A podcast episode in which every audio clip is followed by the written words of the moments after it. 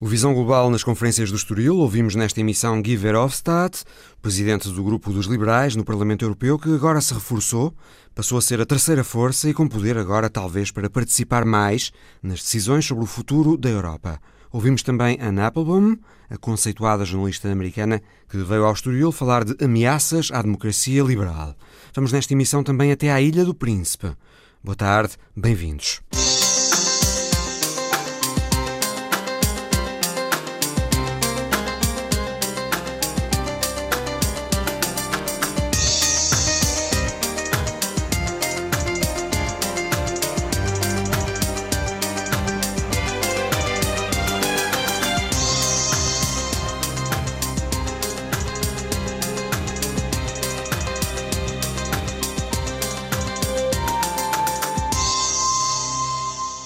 Semana a seguir às eleições europeias, as conferências do Estoril receberam Guy Verhofstadt, o antigo primeiro-ministro belga, líder da ALDE, aliança liberal que passou de 68 para 105 eurodeputados, tornando-se a terceira força em Estrasburgo. Agora, a ALDE, que integra os eurodeputados eleitos pelo partido de Macron em França, pode ter um peso importante nas decisões, porque pela primeira vez em 40 anos as famílias políticas clássicas, socialistas e PPE, não têm a maioria e, portanto, não podem decidir sozinhas. Guy Verhofstadt garante que os liberais vão tentar aproveitar este novo contexto para fazer avançar a sua agenda reformista para a União Europeia. There will be a third political force now will have the reform agenda as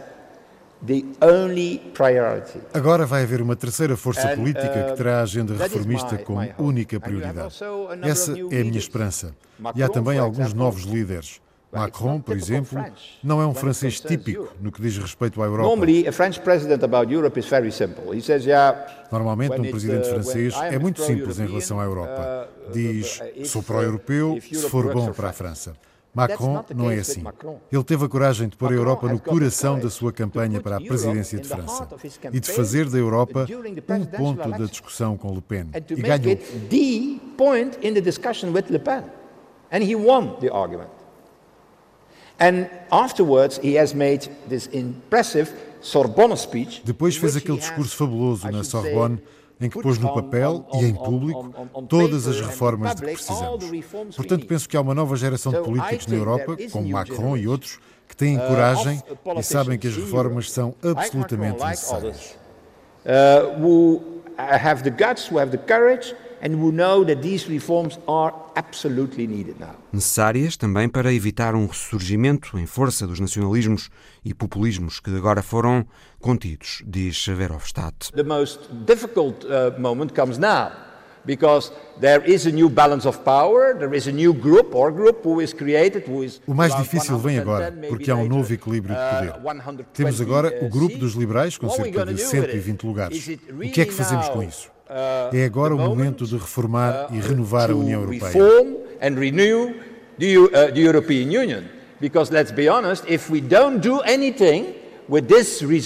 porque sejamos francos, se não fizermos nada com este resultado e se não dermos forma a uma nova Europa, como as pessoas nos estão a pedir, então vai haver um regresso em força dos nacionalistas e dos populistas dentro de cinco anos. Of populist and of nationalist. Uh, Por isso, este resultado é uma espécie de missão. Os pró-europeus uh, devem levar muito a sério a reforma e a renovação da Europa. Não podemos ficar a pensar que depois das eleições já podemos respirar de alívio. Uh, porque felizmente não houve nenhuma escalada dos nacionalistas e dos populistas e, portanto, podemos continuar a fazer o que fizemos nos últimos 30 anos. Não é essa a lição a tirar. Porque se houver hoje um problema com a União Europeia, veja-se o Brexit, um grande país como o Reino Unido vai querer sair, isso prova que fizemos alguma coisa errada na União Europeia.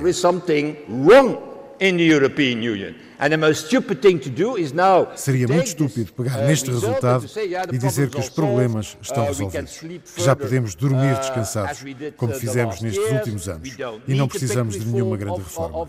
Isso seria muito estúpido. Guy Verhofstadt acha que o primeiro problema que é preciso atacar é o sistema político institucional da União que não está adaptado aos dias de hoje. É preciso que 28 pessoas digam sim antes de se poder fazer qualquer coisa. Antes de termos atuado no caso da Grécia, houve quase uma catástrofe. E antes de atuarmos na crise migratória, já havia de facto uma catástrofe. Se amanhã houver outra crise financeira, não estamos preparados.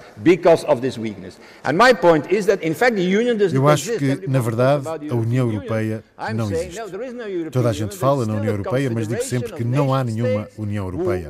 O que há é uma confederação de Estados-nação baseada na regra da unanimidade e que atua sempre pouco e tarde. Esse é o problema. O mundo hoje é um mundo de impérios e não de Estados-nação. É um mundo globalizado, baseado em impérios. A China é um império. A Índia não é uma nação. Existem duas mil nações na Índia, 20 línguas, quatro grandes religiões. São impérios.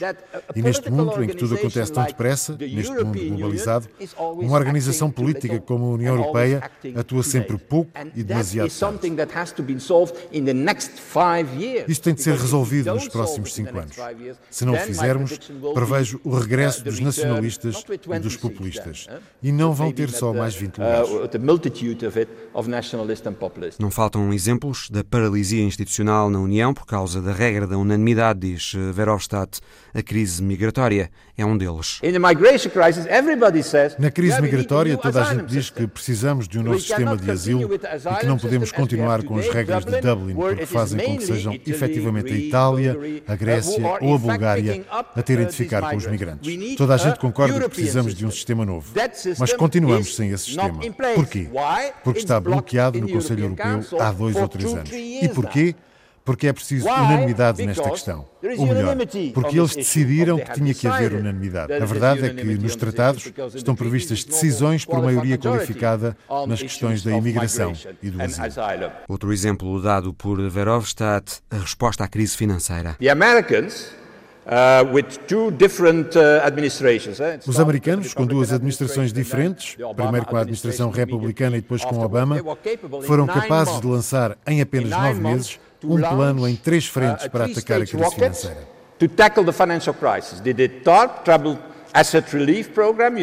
Houve um programa de alívio de ativos para limpar as folhas dos bancos de 400 mil milhões de dólares.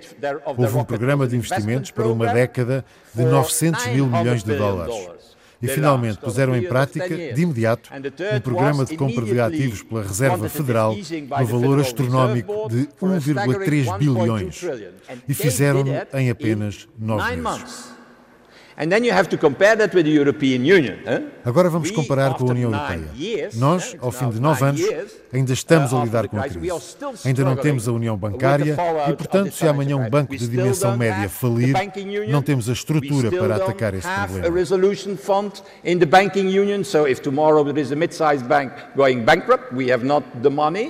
Uh, we have not the structure to, to, to pick that problem up and, and, and, uh, and, and, and to solve it. Conseguimos ter um programa de investimentos, o Plano Juncker, com 300 mil milhões. Mesmo assim, menos que os 900 mil milhões da América. E também tivemos um programa de aquisição de ativos, mas não no início da crise, só muito depois, para evitar a deflação. Porque era a única maneira de evitar uma catástrofe na economia, uma deflação económica. Nove anos depois, ainda estamos a discutir na União Europeia quem tem razão, Ferguson ou Krugman. Metade do Conselho Europeu acha que é Ferguson que tem razão. A outra metade diz que é Krugman. E nada acontece.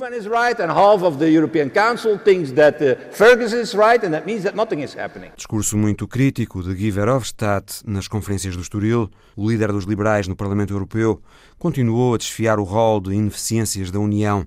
A ineficiência militar, por exemplo. On military, that is maybe the biggest scandal in Europe. It's a waste of money and a lack of collective security that is, is crucial.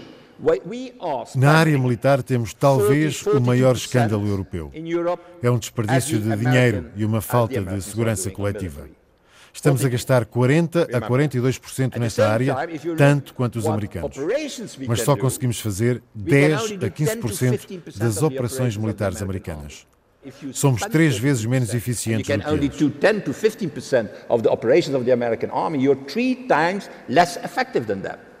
You know that we are spending in Europe three times more than the Russian Federation. Temos três vezes mais despesas militares do que os russos, mas não sei se conseguiríamos pará-los se eles decidissem vir por aí adentro. Talvez só com a ajuda americana.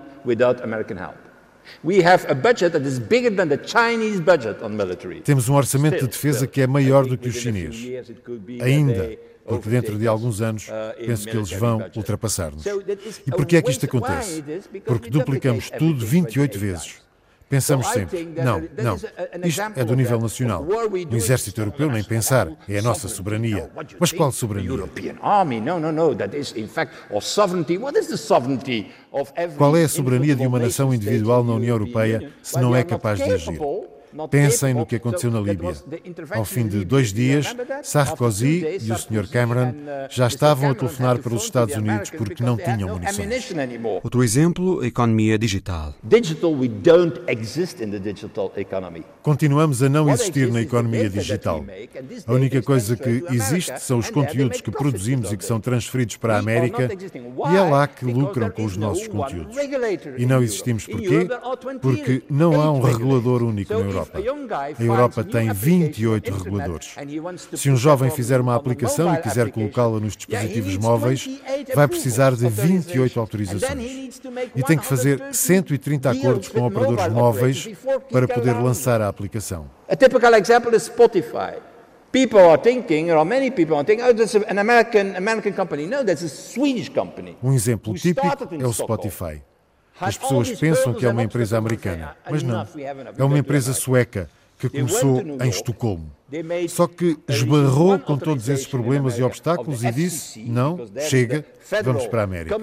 Foram para Nova York, receberam uma autorização da Comissão Federal das Comunicações, fizeram contratos com três grandes operadores móveis na América, que cobrem praticamente todo o território dos Estados Unidos, e lançaram a aplicação. E foi um sucesso.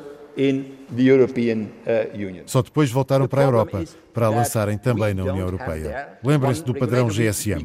Era um padrão europeu. E baseados nesse padrão europeu, criámos a Nokia, a Ericsson, éramos líderes nos telefones móveis. Uh, Ericsson, we were the leaders in mobile phones and, and, and mobile hard and software. Agora não existimos. Não temos uma Google europeia, não temos uma Amazon europeia, não temos uma Alibaba europeia. Não existem por causa disso, porque somos um mercado fragmentado. Mas as pessoas dizem: temos um mercado único. Claro, temos um mercado único para o champanhe, os chocolates, os carros, mas quando pensamos nos serviços do futuro, não temos um mercado único. Não o temos no digital, nem na energia, nem nas telecomunicações, nem nos capitais. Não existe um mercado europeu de capitais. Se eu tiver uma casa em uh, Portugal e quiser fazer negócios na Finlândia, não posso dar a minha casa em Portugal como garantia para obter um empréstimo na Finlândia. Essa é a realidade da Europa. Questões que, se não forem atacadas, a Europa arrisca-se a cair na irrelevância até económica, diz Guy Verhofstadt. Na irrelevância estratégica, já caiu. No, let's be honest. When there is a, a, a meeting on the Syrian issue uh, in Vienna uh, a, a few months ago, where it is, uh, who is there? The Americans and the Russians. Vamos ser francos. Quando houve um encontro sobre a Síria, em Viena, há uns meses, quem é que lá estava? Os russos e os americanos. Fizeram o encontro em Viena e nem nos convidaram. E porquê? Se até é o continente europeu que sofre todos os impactos negativos imediatos do conflito sírio. Penso francamente que a única área em que não somos irrelevantes é no comércio. E porquê? Porque aí há uma política europeia. É bom sublinhar que onde somos irrelevantes é nas questões que são da competência nacional. Onde somos relevantes é nas matérias em que as competências são de nível europeu, como por exemplo o comércio. No comércio temos acordos com o Canadá, com o Japão, com Singapura e estamos a preparar acordos com a Austrália, com a Nova Zelândia, com a Índia ou com com o Mercosul. E o que fazemos nesses acordos é colocar neles pela primeira vez padrões ambientais. Só fazemos acordos se a outra parte partilhar os objetivos do clima de Paris. the other side, the other party is accepting uh, the objectives of Paris. E colocamos também padrões sociais nesses acordos. Portanto, naquilo que fazemos juntos, temos peso e conseguimos defender os nossos interesses. A palavra tem estado fora de moda por causa das divisões na Europa, mas suportado nos bons resultados dos liberais nas eleições europeias, Guy Verhofstadt voltou a fazer no Estoril a defesa do federalismo. In the Union today you have already 28 speeds. Temos hoje uma Europa a 28 velocidades. Hoje a União Europeia é como a emenda de um restaurante. Não gosto de Schengen, não quero participar nisso. A moeda única? Também não. Comparo sempre com os Estados Unidos. Conseguem imaginar nos Estados Unidos haver o direito de optar? There is a possibility, for example, uh, for opt-ins and opt-outs. Por exemplo, a Califórnia dizer: tivemos sempre a peseta espanhola até meados do século XIX. Por que é que agora temos de ter o dólar? É uma moeda boa, mas gostamos mais dessa velha moeda, a peseta. Ou, por exemplo, o Texas dizer o FBI é uma organização capaz, mas não queremos ter cá isso. Preferimos uma coisa nossa e não o FBI. É assim que a Europa está a funcionar. A Dinamarca não está na Europol. Há países que não pertencem a Schengen. Há países que não estão na moeda única. Houve países que durante muito tempo não estiveram no mandado de detenção europeu. A Itália levou 10 anos a aderir. Italy, for example, has taken, and it has taken 10 years before Italy introduced it. Portanto, uh, não sou a favor de uma Europa a várias velocidades, porque cria diversidade e confusão. Sou mais a favor de círculos concêntricos em que temos uma Europa, todos os países têm que participar nas políticas europeias e quem não quer estar na União pode fazer um acordo de associação com a União. E aí podem estar a Ucrânia, a Turquia ou o Reino Unido. And I should put Ukraine and Turkey, Guy Verhofstadt falou na existência de uma civilização europeia, de uma mesma arquitetura e de uma mesma literatura daqui ao Volga e da possibilidade de estruturar o espaço europeu numa organização de tipo federal que respeite as diferenças nacionais. Para isso, um passo a dar é abandonar a regra da unanimidade em favor de decisões por maioria qualificada. É a ideia de Verhofstadt, que representa o Parlamento Europeu nas negociações do Brexit. Ele deixou também a opinião sobre o que se está a passar no Reino Unido. What we ask is that they make their mind. Uh, uh, o que lhes pedimos é que se decidam nas próximas semanas ou nos próximos meses. Porque isto é um problema também para a União Europeia. Toda a energia que pusemos ao longo de dois anos nas cimeiras do Conselho Europeu dedicadas ao Brexit teria sido melhor emprego em discussões sobre como reformar a União Europeia. So now uh, we are waiting, uh, I should say again, uh, because there is now, uh, uh, there will be uh, a leaders contest. Agora vai haver uma luta pela liderança do Partido Conservador, o que vai ser muito divertido, pelo que sabemos de experiências passadas. Depois vai talvez haver uma nova tentativa de negociar. What we expect now is further uh, an infight in the Conservative Party, uh, then followed by uh, a new attempt mas a nossa opinião é que o acordo de saída está feito. Não vamos reabrir as negociações. Só estamos abertos a voltar a discutir a declaração política sobre a futura relação. Depois haverá novas votações nos comuns. E aí, não acredito em Deus, mas vou rezar para que consigam uma maioria para alguma coisa. Yeah, uh, I don't believe in God, but I will pray nevertheless that they, uh, uh, that they have a majority for something. Guy Verhofstadt, nas conferências do Estoril. Também esteve nas conferências do Estoril Anna Applebaum, americana de origem polaca, historiadora, jornalista, antiga editora da Economist e da Spectator, também foi membro do conselho editorial do Washington Post e vencedora do Prémio Pulitzer. Applebaum falou das ameaças à democracia liberal. Tomamos a democracia liberal por adquirida ao longo de décadas. Achamos que as democracias ricas nunca iriam abdicar deste sistema, mas não é bem assim. O meu amigo Yasha Mon Funk, um cientista político de Harvard, estudou recentemente os números e percebeu que a forma como se olha hoje para as democracias nos países ocidentais é muito ambivalente. A quantidade de pessoas que consideram essencial viver numa democracia caiu em quase todos os países e, sobretudo, entre os mais jovens. Na Suécia, por exemplo, entre aqueles que nasceram nos anos 30 e 40, mais de 80% consideram que a democracia é essencial, mas entre os suecos nascidos nos anos 80, esse número é de apenas 30%. Na América, os números são igualmente dramáticos, com apenas 30% das pessoas que nasceram em 1980 a considerarem que a democracia é essencial. E temos números parecidos em países tão variados como o Reino Unido, a Holanda ou a Austrália. Mas o que é verdadeiramente extraordinário para mim é como estas dúvidas em relação à democracia aumentaram em tantos países tão diferentes. Países com histórias diferentes, políticas diferentes e situações económicas diferentes. Acho que temos de ir um pouco mais fundo que o habitual para encontrar explicações. É muito simplista culpar apenas a economia. Por exemplo, a Polónia não tem uma recessão desde 1980. Todas as classes sociais têm beneficiado do crescimento económico. E também é muito muito simplista só falar de racismo e imigração para explicar o descontentamento em países tão diferentes como o Reino Unido, que tem uma tradição de bom acolhimento dos imigrantes, a Itália, que não tem essa tradição, ou a Hungria, que praticamente nem sequer tem imigrantes.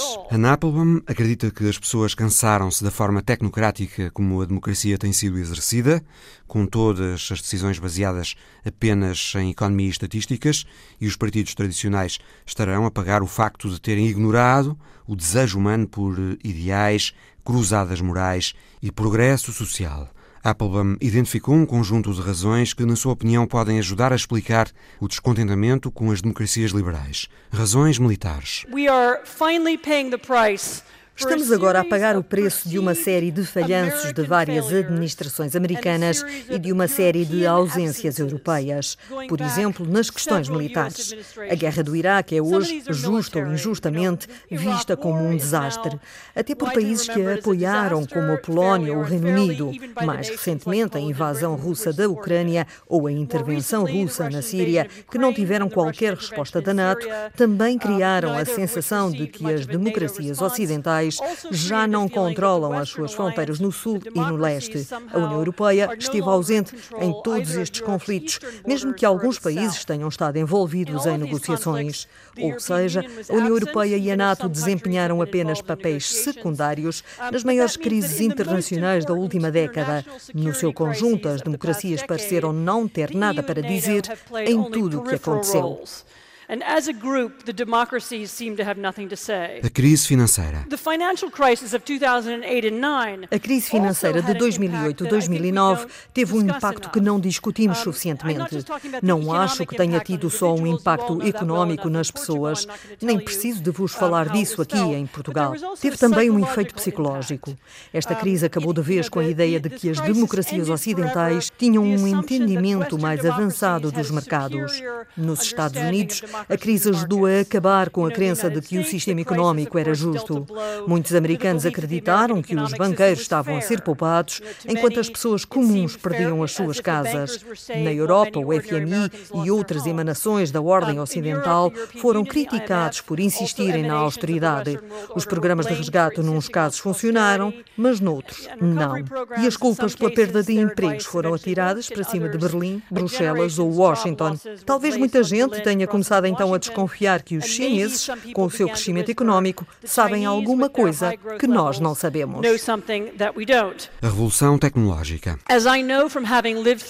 Por ter vivido no leste da Europa a transição do socialismo para o capitalismo nos anos 90, sei que qualquer tipo de mudança, mesmo uma mudança para melhor, cria muito medo e ansiedade. E neste momento crucial em que assistimos a uma autêntica revolução tecnológica, os nossos sistemas políticos parecem não ter respostas, não oferecem nenhum conforto. Por outro lado, contrastando com uma economia em mudança rápida, as instituições democráticas parecem muito lentas a atuar.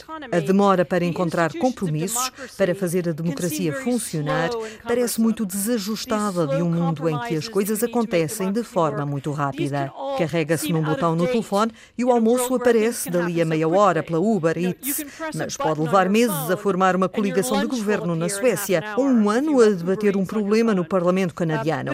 E é ainda pior ao nível internacional. Em organizações multinacionais como a União Europeia ou a NATO, é muito difícil tomar decisões rápidas ou fazer grandes mudanças. Portanto, as pessoas têm muito medo das mudanças que as tecnologias vão provocar e também têm medo, por boas razões, que os políticos não sejam capazes de lidar com essas mudanças.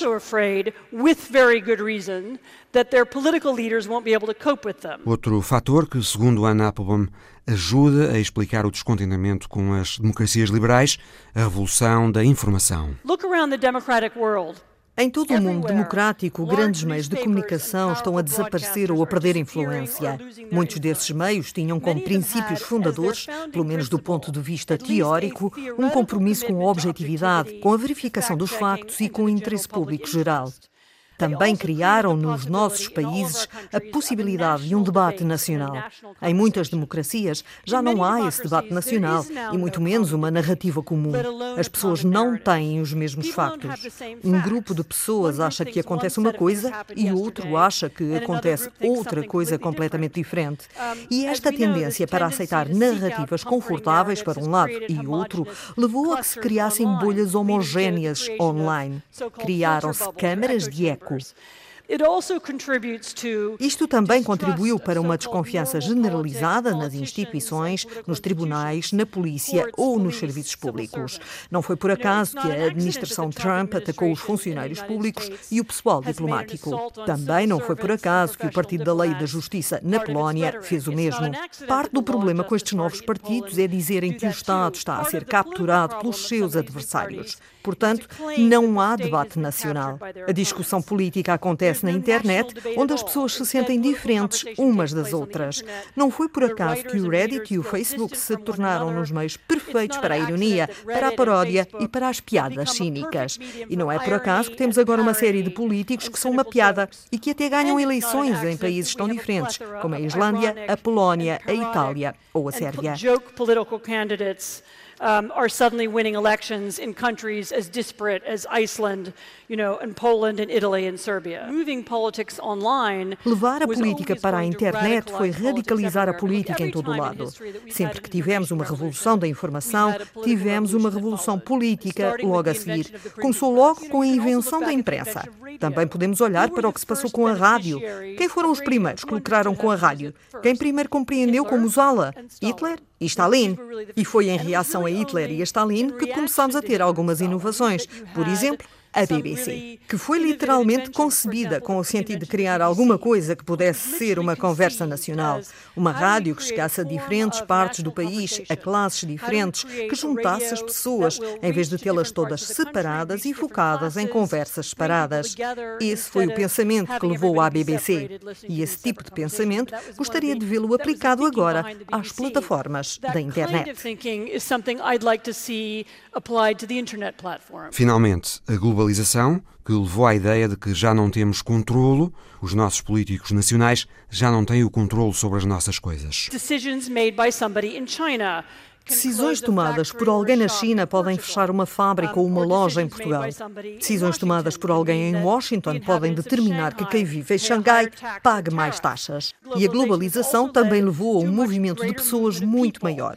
Falo em movimento de pessoas e não em imigração, porque em algumas partes da Europa a imigração é um fenómeno que preocupa tanto as pessoas como a imigração. A entrada de migrantes em massa nas fronteiras da União em 2015 criou em muita gente uma sensação de potência. Mas para algumas pessoas, a desertificação de aldeias inteiras na Europa Central ou na França rural ou na Itália rural, e imagino que também aqui em Portugal, causa igualmente uma espécie de pânico demográfico. Uma das grandes ironias dos últimos 20 anos foi que muitos dos principais beneficiários das revoluções democráticas de 1989, os jovens polacos, búlgaros ou eslovacos, celebraram a integração dos respectivos países na União Europeia, abandonando-os. Esse esvaziamento de aldeias e vilas pode parecer apocalíptico para os que ficaram. E o argumento de que os estrangeiros da Síria ou do México vão ocupar os lugares dos que partiram não conforta necessariamente as nações e populações que receiam o desaparecimento das suas culturas. Ana Applebaum, nas conferências do Estoril. A seguir, a imagem da semana, por Paulo Dentinho. Plástico. Lixo que foi parar à Malásia e que depois a Malásia devolveu à procedência. É o que está na imagem da semana. Um trabalhador do porto de Klang, na Malásia, é o único elemento humano e está exatamente no canto inferior direito da imagem, o que o faz sobressair ainda mais. O resto da fotografia parece uma composição geométrica, tantos são os contentores, tantos são os retângulos, alinhados em primeiro plano, sobrepostos em segundo plano. O gesto de abertura da porta de um deles, pelo tal elemento humano, pelo tal funcionário do porto, traz-nos exatamente para a mensagem desta fotografia. Porque o que se acumula no interior daqueles contentores é plástico, toneladas de plástico. O governo da Malásia quer reenviá-lo para os países de origem. If the ship to Malaysia, we will return it back without mercy. Estados Unidos, Austrália, Nova Zelândia, França, Bélgica, Alemanha, Espanha, Suécia e Suíça. Foi exportado para as supostas fábricas de reciclagem de lixo ilegais, muitas delas. What the citizens of the UK believe that they send for recycling is actually dumped in our country. A ponto de a Malásia começar a ver plástico a arder à beira da estrada, depositado em zonas pobres, largado em edifícios abandonados, em resumo, a destruir o seu meio ambiente. Malaysians have a right to clean air, clean water, sustainable resources and clean environment to live in just like citizens of developed nations. 90% deste lixo dos países ricos é exportado para países em vias de desenvolvimento ao abrigo de um suposto estímulo ao desenvolvimento desses países. A verdade é que só muito pouco deste plástico é verdadeiramente reciclado. Ele está assim de volta à procedência, como nos mostra esta fotografia da agência espanhola F.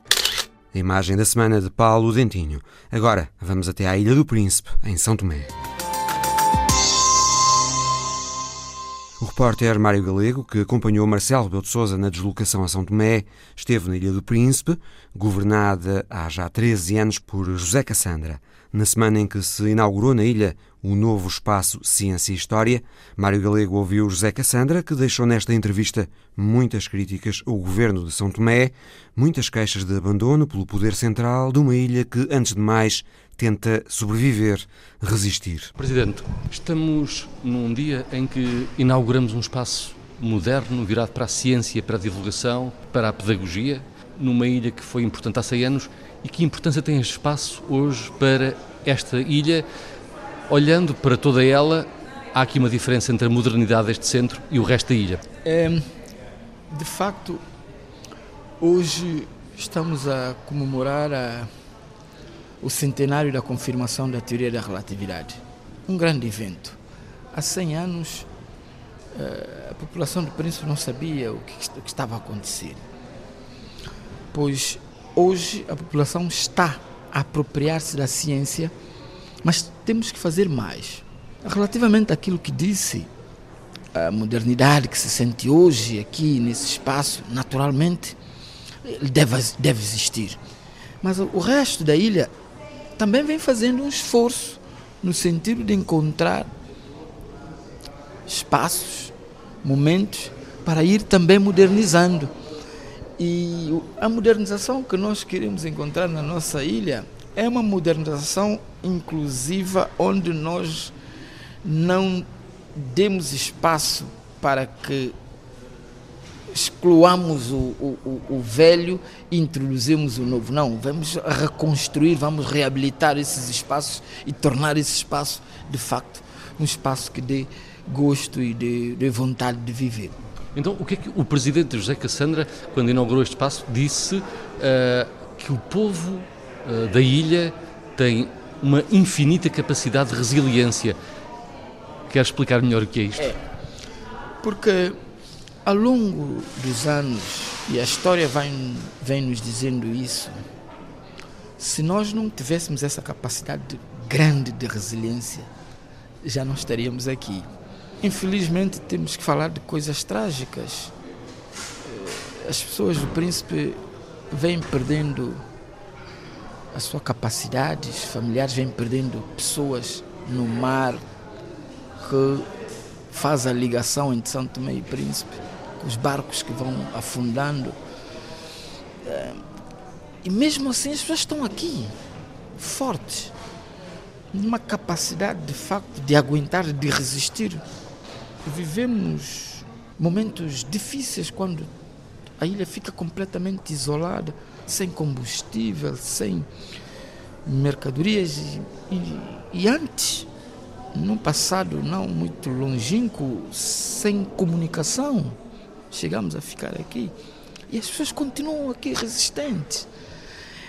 Então eu digo é porque as pessoas do príncipe acreditam que um dia a felicidade há de chegar.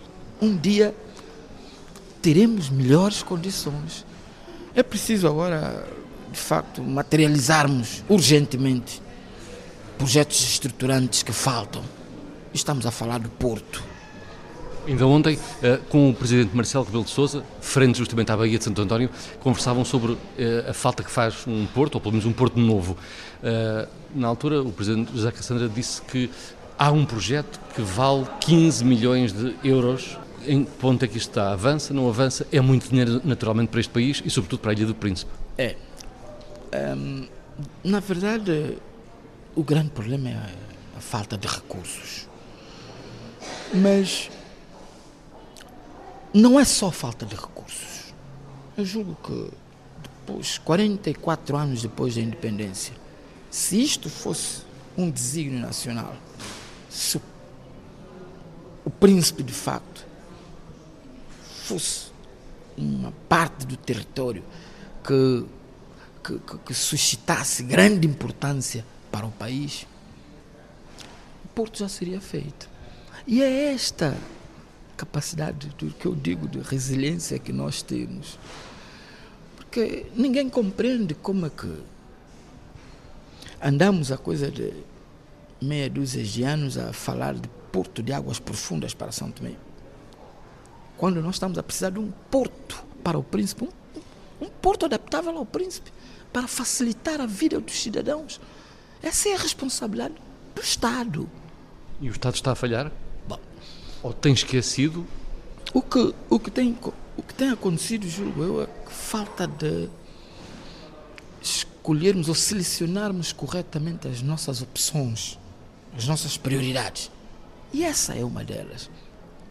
Como é que se explica que o, o país, Santo Tomé, avançou para um projeto de ligar a Cabo Submarino à Ilha Maior, à Ilha de Santo Tomé, e o príncipe ficou de fora. Bom, ninguém explica isso, não é compreensível isto. Cabo Verde, que tem nove ilhas habitadas, amarrou as nove ilhas e com duas amarrações em cada ilha. Então eu digo, falta opção, opções corretas para que o país possa ser desenvolvido de uma forma harmoniosa equilibrada. Não tem havido opções corretas para o desenvolvimento harmonioso do país. E se não fosse a nossa discussão com um privado para execução da obra do aeroporto, também não teríamos um aeroporto. E esta atividade, este evento que estamos hoje aqui a fazer, não existiria, não seria possível, porque nenhum dos aviões que aterrou, nenhum dos aviões que aterrou aqui aterraria com, a antiga pista. Então, estamos 44 anos de independência. Não? Eu penso que devíamos uh, olhar de uma forma diferente para o nosso processo de desenvolvimento, o processo de desenvolvimento do país. Desenvolvimento das áreas da saúde e da educação, em que pé estão? Tem-se desenvolvido nos últimos anos? Estão parados? A nível da saúde, nós, eh, à semelhança do país, nós temos tido alguns projetos e estamos a desenvolver hoje. Problemática do paludismo, eh, podemos considerar, estamos na fase de eliminação, salvo um período que nós tivemos agora que, de um recrudescimento, de aumento de casos, mas eh, é uma etapa passageira. Temos tido alguns casos de doenças novas, doenças crônicas, como o aumento da hipertensão, as diabetes, que são coisas que devíamos evitar porque são doenças que têm muito a ver com os nossos hábitos alimentares. No caso das hipertensões, para nós que no passado consumíamos, consumimos até hoje por causa da conservação do peixe, peixe salgado, é, é base da nossa alimentação, então é, então, temos que introduzir novas práticas, novas, novas, novas atitudes, novas formas na, na, na, nos cidadãos, de forma a nós avançarmos para evitarmos que essa, essa doença continue, essas doenças continuem a crescer. Estamos a trabalhar no sentido de avançar com um pequeno espaço de cirurgia para pequenas cirurgias aqui no Príncipe, de forma a evitarmos evacuações médicas para a capital do país. A nível da, da educação, avançamos bastante. Ainda há muito por fazer, mas avançamos bastante. Hoje, o Príncipe é a região do país. Uh, até 12 anos era a pior região do país, com indicadores a nível da educação os piores. Hoje nós temos os melhores e os melhores indicadores a nível da educação do país. A maior taxa de escolarização no ensino básico, uma das melhores taxas de escolarização a nível do ensino secundário. Uh, portanto, ainda temos muito por fazer e é preciso, é necessário continuarmos a trabalhar no sentido de trazermos para aqui um polo universitário, já estamos a trabalhar com a Universidade de Santo Tomé, olharmos para a área da formação profissional. Temos um polo já aqui, mas que ele está a funcionar de uma forma tímida ainda, temos que adquirir melhores equipamentos, sobretudo para olharmos para os sectores que nós temos a base, que é do turismo, desenvolver formação na área do turismo, na área da agricultura e na área das pescas, que são os três elementos mais importantes daqui da, da, da produção aqui da ilha. Portanto, eu estou convencido que se nós continuarmos a olhar para a educação da forma como vimos fazendo até hoje, apostar fortemente na formação dos quadros, dos jovens, quer aqui no país, quer fora do país, nós poderíamos vir a ter resultados muito melhores do que temos hoje. O presidente do Governo Regional da Ilha do Príncipe, José Cassandra, ouvido pelo enviado especial da Antena 1 a São Tomé, Mário Galego. Continuamos em África, onde outro país, depois do Ruanda e da Etiópia, passou a ter um governo com igual número de homens e mulheres. A África do Sul, de Cyril Ramaphosa. É a história da semana de Alice Vilaça.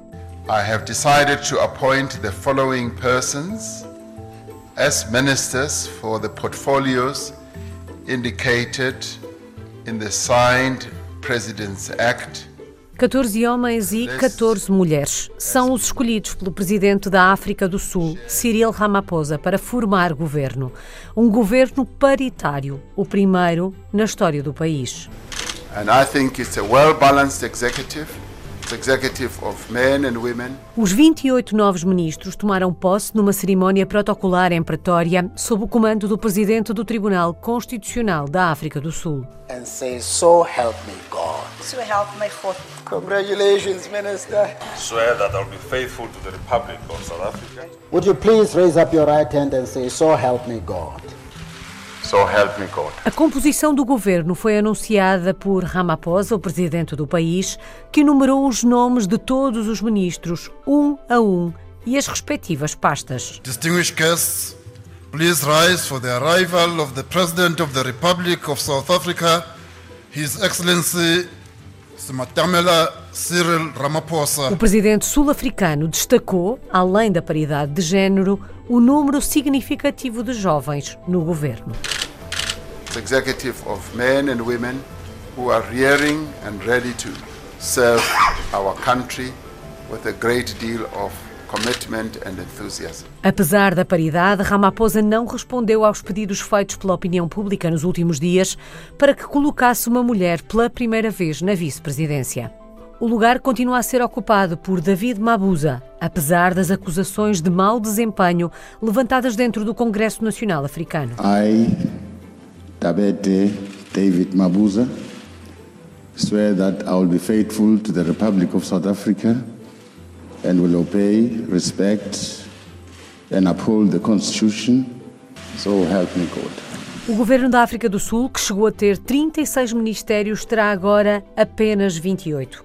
Ramaphosa cumpre assim a promessa de reduzir o tamanho do executivo. Promessa que fez quando assumiu a presidência em 2018, após a renúncia de Jacob Zuma, envolvido em casos de corrupção. Foi a história da semana de Alice Vilaça no final de mais um Visão Global. Boa tarde e bom domingo.